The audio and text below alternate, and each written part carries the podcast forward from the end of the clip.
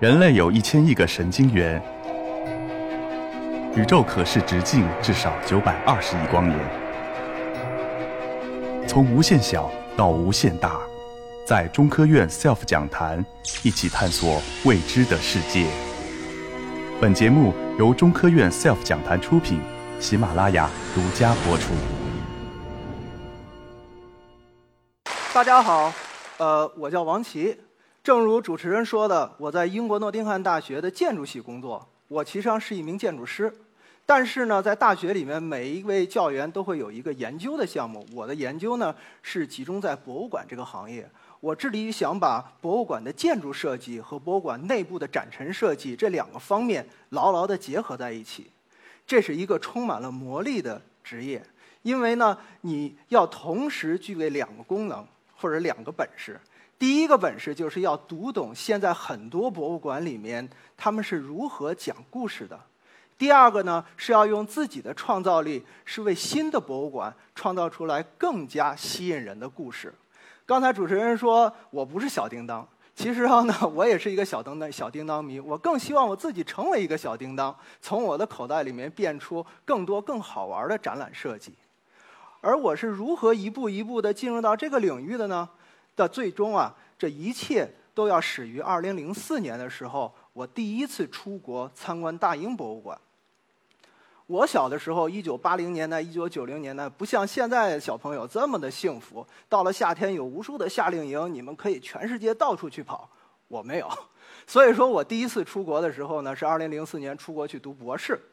去之前呢，在英国呢，我早就已经知道有一个大英博物馆，那简直是一个象牙塔、知识的圣殿。我早就想去看看了，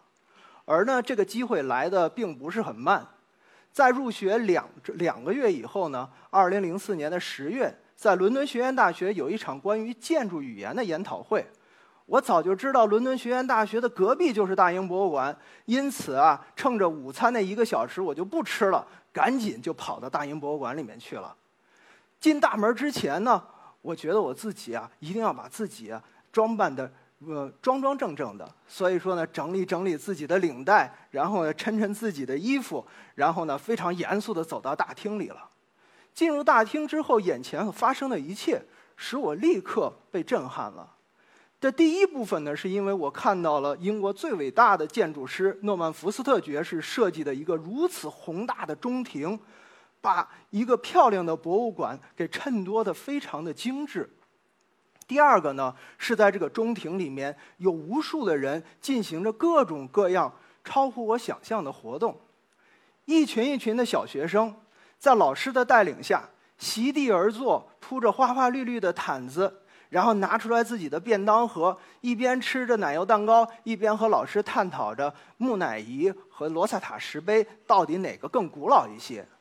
而另一边呢？我们看到了中庭的中间有一个巨大的大卖场，里面啊人是熙熙攘攘，大家在里面购物的情绪特别的高涨。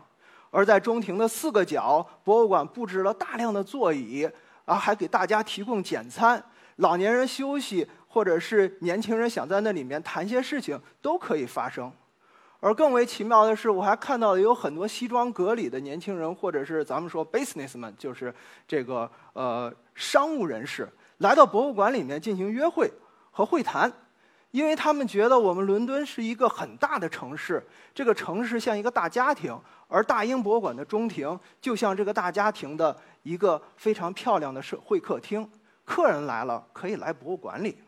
这完全跟我想象的不一样。我觉得进入博物馆了之后，一定会是一个非常严肃的场景。怎么会是这样呢？带着这个疑问呢，我后来就慢慢慢慢的进入到了这个关于博物馆里应该做什么的研究。这个答案啊，其实上并不难找。从1980年代、1990年代，有很多的学者早就已经发表了很多文章，说博物馆有三大功能。第一个是储藏功能，因为我们博物馆里有很多藏品。第二个呢是科学家要在博物馆里进行研究，第三个呢就是我们大家所熟知的博物馆是一个展览空间了。但是最近呢又有学者提出，除了这三个功能以外呢，博物馆还有第四个功能，那个就是教育。哎，教育听上去好像是天经地义啊，来到博物馆，自然而然每个人都应该学些什么东西了。可是呢，随着我自己对于博物馆研究逐渐深入，我对“教育”这个词的理解也在变化。我现在就告诉大家是怎么变化的。我作为一个老师工作的时候，我们建筑系有一项福利，这个福利就是啊，总能带着我们的学生去外面参观很多的有趣的建筑。有一年，我带着我的学生去了德国，德国有很漂亮的现代建筑。然后在参参观了德国很多城市以后呢，我们来到了北边海岸的一个小小的城市，一个小城，它的名字呢叫 Stralsund。在这个城市里面，我们主要想去看一个重要的现代建筑，也就是这个大屏幕上显示的 Oceanim 海洋博物馆。为什么要看它呢？从建筑学的角度来讲，因为它长得奇奇怪怪，它属于一种叫做解构主义的建筑。但是在欣赏了建筑之后，我和我的学生进入博物馆以后呢，我却被它内部的装饰和内容所再一次震撼了。我要跟大家分享的是这边下角的这个巨大的圆形的厅，里面有很多的大鲸鱼。整个这个大厅内部被建筑师给渲染成了一个深蓝色的深海的场景，同时呢，通过声光电。营造出来了一个仿佛你自己沉在海底的这么一种感觉，很多巨大的一比一比例的大鲸鱼在你的头上悬挂着，虽然它们不会动，但是它们惟妙惟肖。可我震惊的使我震惊的是，在这个厅里面，我却找不到一个名牌告诉我这只鲸鱼属于什么属、什么种，它在哪里生活，所有有关鲸鱼的信息我都找不到。但是呢，相反的是。馆方在我们的地板上面，大厅地板上面布置了很多很舒服的躺椅，让人们呢能够感觉自己躺在海床上面，仰望着这些大自然最美丽的精灵，仿佛在你的头顶上游动。可能是参观这个博物馆，这个场景啊太过于安逸，很多人躺在那儿就睡着了。我的同学或者我的学生们呀，来到这个厅里以后呢，经过一天在城市里面又走来走去，也感觉有点累。当我注意到他们的时候，好几个已经手快脚快站着了一个躺椅，躺在那儿也睡着了。结果我自己是没落着躺椅，我是没地儿躺。但是呢，站在那儿呢，我就开始想一个问题：他们在博物馆里居然能睡觉，他们在这里会做什么样的梦啊？他们的梦中会不会梦到自己也变成了一一条鲸鱼，或者自己变成了一名海洋生物学家？那当他们醒来的时候，这一次经历在这个博物馆里做的梦，会不会对未来对他们未来产生这积极的影响，使他们更加关心我们的海洋，更加关心我们海洋里面这些美妙的生物？我想在博物馆里面得到一个肯定的答案，应该是很难的，因为你要做大量的问卷调查，还不一定每个人给你这个正呃诚实的答案。但是呢，在我的脑子里，我想肯定是会的。